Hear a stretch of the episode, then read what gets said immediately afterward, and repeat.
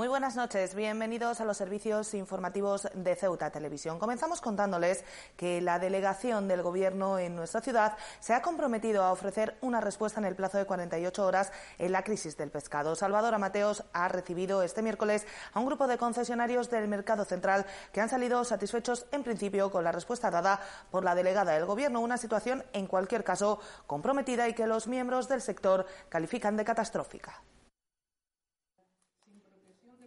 La delegada del Gobierno, Salvador Mateos, ha pedido a los vendedores de pescado del mercado central un plazo de 48 horas antes de poder ofrecer una respuesta a la crisis del pescado. Mateos se ha reunido con una representación de concesionarios del mercado. Según delegación del Gobierno, está haciendo gestiones desde el pasado lunes con el objetivo de normalizar esta situación. La delegada, dice el comunicado, se ha solidarizado con el colectivo y les ha asegurado que se están realizando todas las gestiones necesarias para revertir la situación y normalizar la actividad de este sector. Los concesionarios del mercado salían en principio satisfechos del encuentro con la delegada. El presidente de la Asociación de Concesionarios del Mercado, Francisco Galán, daba incluso el plazo de 48 horas para poder revertir la situación y tener pescado o al menos una respuesta.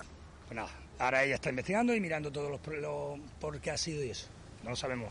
Ella está en manos de ella. Pero vamos, que nos ha dado su palabra de que, que lo va a intentar y que en, en menos de 48 horas ya tenemos solución o el porqué de, esto. Los concesionarios del mercado no ocultan en cualquier caso su preocupación por la situación que afirman acabará repercutiendo a toda la economía de la ciudad. De momento, el poco pescado que se vendía este miércoles en el mercado estaba almacenado en congeladores o venía de la península con el consiguiente encarecimiento. La negativa de las autoridades marroquíes a dejar entrar pescado en Ceuta tiene una incidencia directa en la economía, pero principalmente en el mercado central. Muchos puestos de pescado no han abierto en la mañana de este miércoles y los que lo han hecho han tenido que salir con pescado de la península o con el que tuvieran en los congeladores. Los concesionarios temen lo peor y advierten de un efecto dominó en otros sectores como la hostelería. Uno de los principales indicadores en calidad de vida de los ceutíes es precisamente el pescado fresco y barato. En función de la especie puede pagarse hasta la cuarta parte del precio que habitualmente cuesta en la península. Sin embargo, el riesgo de que esta situación se acabe y ponga en riesgo varios puestos de trabajo es temido por concesionarios como Francisco Carrasco, que lleva toda la vida vendiendo pescado y que espera haya una solución pronto. Al no traerlo de Marruecos, muchos productos se van a perder. Entre ellos el centollo, eh, Bogavante habrá, pero con unos precios muy caros. Se subirá bastante del, el precio. Evidentemente esto no solo repercute entre los pescaderos que este miércoles vendían lo que tenían en neveras, también en puestos como lo de pan y pasteles que ya han sufrido una especie de efecto dominó. La gente no viene a comprar, eh, saben que no hay pescado y no vienen mucha gente, aunque hoy ha entrado algo de la península pero que claro que influye. El público en general teme que se pierda una de las principales esencias de nuestra ciudad, como es el pescado fresco y barato a primera hora en el mercado. Lo veo muy, muy mal para el comercio de aquí, para los puestos de la plaza y eso. La plaza cada día está peor. Están cerrando todos los puestos, nos vamos a tener que ir a Marruecos a comprar. Muchos puestos cerraban este miércoles al no tener género almacenado, simplemente levantar la persiana les costaba dinero. La flota pesquera de Ceuta podría abastecer al mercado de algunas capturas, pero otras, principalmente la langosta, habría que pagarlas a precio peninsular casi prohibitivo. De momento, en los precios ya se apreciaba la subida este miércoles, boquerones a 5 euros y chocos a 10. Precios de risa en Madrid o Barcelona, pero más caros de lo habitual en nuestra ciudad. Y en Ceuta Televisión hemos querido conocer un caso personal respecto a esta cuestión. Abdelkader Boumedian lleva más de 40 años como pescadero. Asegura que nunca antes había visto una situación igual en la frontera con el país vecino. Abdelkader asegura que abrirá mañana su puesto de trabajo, pero con pescado de Merca Málaga y avisa que la calidad no será la misma. Boumedian tiene claro que si no se soluciona este problema, lo mejor es cerrar el mercado y montar una piscina. Abdelkader Boumedian lleva más de 40 años como pescadero. Tiene un puesto bastante conocido en el mercado central que lleva varios días cerrados. Abdelkader considera muy grave la situación de la prohibición de la entrada de pescado desde el país vecino y confía en la palabra dada por la delegada del gobierno que se ha comprometido en buscar soluciones en 48 horas. Y hoy ha cumplido con su palabra, no ha recibido y así nos hemos sentado y la señora está con nosotros a muerte. Abdelkader Bumedian va más allá al hablar del gran problema que sufre la frontera del Tarajal, no solo con el pescado, sino con otras muchas mercancías, sobre todo comestibles. es la problema de la, frontera española. Vienen tirando verduras, vienen tirando pescado, de contenedores llenos de, de, comida. ¿Qué le pasa? La gente con los teléfonos, yo soy de la antigua, no entiendo el teléfono, pero hacen una foto y la mandan al Quinto Pino, a Marruecos, y Marruecos se entera de todo. Y no, se puede lo que están haciendo la Guardia Civil. Hombre, están haciendo su trabajo, están haciendo su trabajo. Yo lo entiendo perfectamente, hay que respetar el trabajo de cada uno. Pero nosotros estamos día a día en el naranja y vemos contenedor lleno de naranja, que en mi vida lo había visto, y tomate de, calidad superior e increíble, contenedor lleno de mercancía. Y claro, Marruecos está viendo esto, ¿qué pasa? Que están tirando mercancía. Nosotros vamos a cerrar por aquí. Hemos cerrado la verdura, ahora vamos a cerrar hasta el pescado. Y yo no sé lo que cerrará más. Por así tantas colas, tantas filas, tanto esto. Y hay mucho control, porque nosotros vimos día a día lo que se está tirando en el Tarajá que este señor tiene una mercancía que no sabe que está prohibida, que le den la vuelta, señores, que le den la vuelta, por favor. Pero que lo que se está tirando en la aduana es increíble. Eso te lo digo yo, que llevo 40 años de experiencia y viendo me duele a mí eso. Señor, esto está prohibido, da usted la vuelta. Una vez que no dé la vuelta, que haga su trabajo, pero directamente al contenedor de basura, cinco contenedores llenos de todo. Y calidad, mercancía de calidad, tomate, esto, lo otro, etcétera, etcétera. Que está prohibido, me parece muy bien. Que está haciendo su trabajo y que respeta su trabajo. Abdelkader Boumedian, tras más de 40 años en la profesión, afirma que nunca se había cerrado el paso del pescado a nuestra ciudad. Nosotros toda la vida hemos pasado con nuestro coche, tranquilamente, haciendo con nosotros lo posible, por aquí, por aquí, cogiendo pescado de Castillejo, cogiendo pescado de Rincón, y gracias a Dios suministrando al mercado central. Una vez que nosotros nos sorprendemos esto, esto más vale que cierre y que lo lleven donde quieran hacer, que hagan una piscina, como ha dicho mi compañero, que hagan lo que quieran.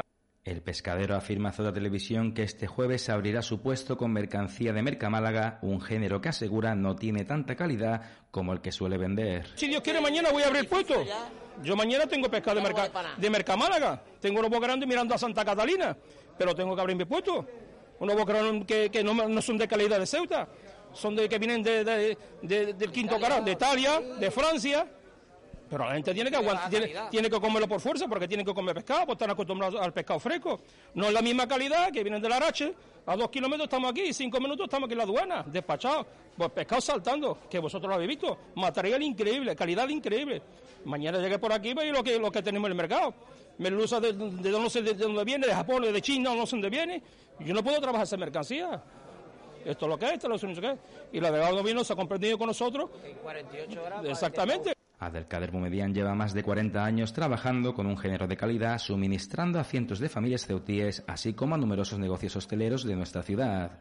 El pescadero abrirá mañana su negocio y sigue confiando en que la delegación del gobierno encuentre una rápida solución al problema del pescado.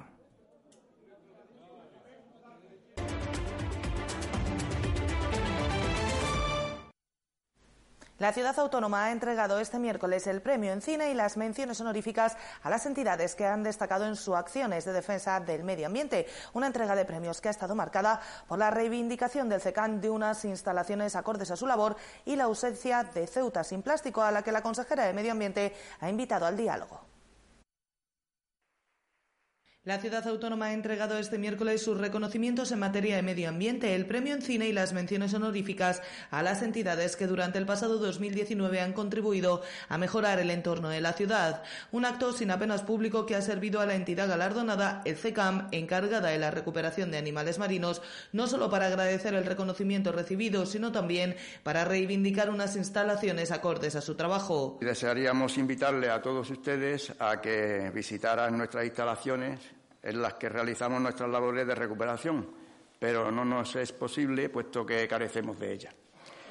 Realizamos nuestras labores de, recuperación en un pequeño espacio que nos cede una empresa privada allí en el muelle Alfao. Junto al CECAN han recibido menciones honoríficas por su labor el Centro de Menores de la Esperanza, junto con la empresa Ceuta Kayak, los colegios Ortega y Gasset y Reina Sofía y el movimiento ciudadano Ceuta sin Plástico, que ya este martes anunciaba que no acudiría a recoger la misma y acusaba al gobierno de hacerles la competencia en vez de colaborar. Precisamente para esta entidad ha tenido palabras la consejera de Medio Ambiente, Kisi Chandiramani, que ha querido agradecer su labor y asegurarles que el Ejecutivo está abierto al diálogo. Han tenido una mención honorífica magnífica la entidad Ceuta Sin Plástico, que hoy no ha venido a recoger su invitación, esta mención, pero desde aquí los quiero felicitar también. Quiero reconocer el esfuerzo que realizan y también quiero invitarles al diálogo. Nuestras puertas han estado y siguen estando abiertas para lo que necesiten. Precisamente la consejera ha sido la encargada de poner sobre la mesa la importancia que las políticas medioambientales han adquirido a nivel local, nacional e internacional con el fin de contribuir a un futuro mejor. Chandiramani ha insistido en la necesidad de emplearnos a fondo para contribuir a mantener la riqueza natural de Ceuta y ha hecho un llamamiento a trabajar unidos por este fin. Es fundamental que vayamos de la mano para conseguir nuestro objetivo final, que no es otro que la sostenibilidad de nuestra madre tierra sin dobleces, sin ambajes y sin confrontaciones que, nos hagan perder muchas energías. Vayamos a una. A lo largo de la historia se ha demostrado que ese es el camino. La unión hace la fuerza y en eso los ceutíes somos expertos. La consejera de Medio Ambiente ha recordado además las medidas que en esta materia se han desarrollado desde que se inició la legislatura, como la Carta de Servicios o la página web relativa al ámbito ambiental, y ha insistido en las labores de sensibilización vitales para propiciar el cambio social. Y cambiamos de asunto porque el doctor Julián Domínguez, médico de medicina preventiva del Hospital Universitario de Ceuta, ha ofrecido la primera de una serie de charlas formativas sobre el coronavirus. El médico considera que España está en condiciones de hacer frente a posibles casos en nuestro país, aunque la garantía de riesgo cero sea absolutamente imposible. El Salón de Actos del Hospital Universitario ha albergado al mediodía este miércoles la primera de una serie de charlas sobre el coronavirus que se ha llevado a cabo por parte de Julián Domínguez, responsable de medicina preventiva del Clínico Ceuti. Domínguez ha señalado que a diferencia de epidemias anteriores como la del sí de los 80, la explosión del virus coge a España con una sanidad pública robusta. El riesgo cero, dice, no existe, pero nuestro país está preparado para hacer frente a posibles casos. Podemos responder de una forma mm, ágil, eh, de una forma sencilla y de una forma, vamos a decir, eficiente, ¿no? Eso no significa que no vaya a pasar nada, eso no lo sabemos. Domínguez explica también que los síntomas del coronavirus no difieren en principio de los de una gripe normal, aunque puedan originar la muerte en sus estadios más avanzados, como ha ocurrido en China. Los síntomas son los de una enfermedad respiratoria mm, habitualmente banal, porque suele ser eh, muy leve, que no se puede prácticamente diferenciar de la gripe, y en los casos muy graves bueno, pues puede ocurrir neumonías de, muy, mucha gravedad e incluso ya complicaciones que pueden llevar a la muerte. La distancia geográfica con el gigante asiático juega obviamente a favor de nuestro país. Para casos de resfriado gripes leves, el médico insiste en que hagamos lo habitual si los síntomas son parecidos, acudir a nuestro médico de cabecera. Cuando sea una enfermedad de estas características, un resfriado, pues no, habitualmente no hay que tomar más que abundantes líquidos, usar cualquier tipo de tratamiento sintomático, eh, paracetamol o cualquier compuesto de los que se pueden eh, incluso usar sin receta. La charla iba enfocada a profesionales sanitarios. Por cierto que el nombre técnico del virus ha cambiado en las últimas horas. Desde la madrugada de este miércoles al coronavirus se le llama COVID-19 en el argot médico. Y esta semana se ha conmemorado el Día de la Mujer y la Niña en la Ciencia, una fecha que no ha pasado inadvertida para la Universidad de Granada, que en su campus de Ceuta está desarrollando iniciativas que pretenden poner de manifiesto la importancia de las vocaciones científicas e investigadoras entre las mujeres. Para ello, nada mejor que el ejemplo más cercano, el de las mujeres que imparten clase en carreras como enfermería. Este martes se conmemoraba el Día de la Mujer y la Niña en la Ciencia, una fecha destinada a concienciar sobre la importancia de contar con vocaciones femeninas también en este ámbito en el que de forma tradicional se han visto relegadas. Un segundo plano que, tal y como destaca la vicedecana de Ordenación Académica e Investigación de la Facultad de Enfermería, Adelaida Álvarez, es absurdo porque supone ignorar las aportaciones del 50% de la población. Es que sería absurdo no contar con el material científico que aporta la mitad aproximadamente de la población. ¿De qué manera queremos conseguir que mejore la humanidad, que mejore nuestro mundo, si descartamos la mitad de los resultados obtenidos?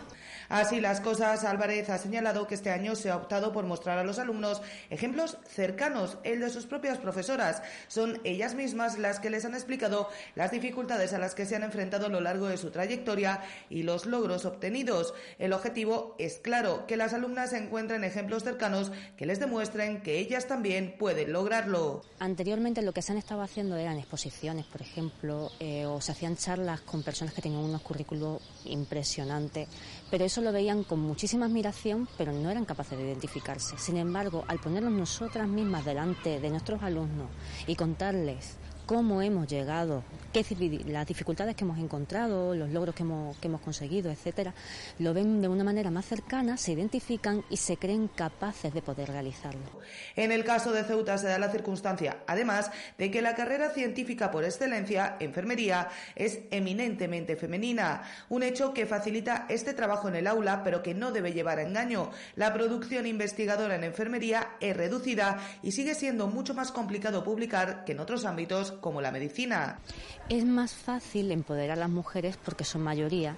Sin embargo, la comunidad, la, la producción científica de enfermería no es grande.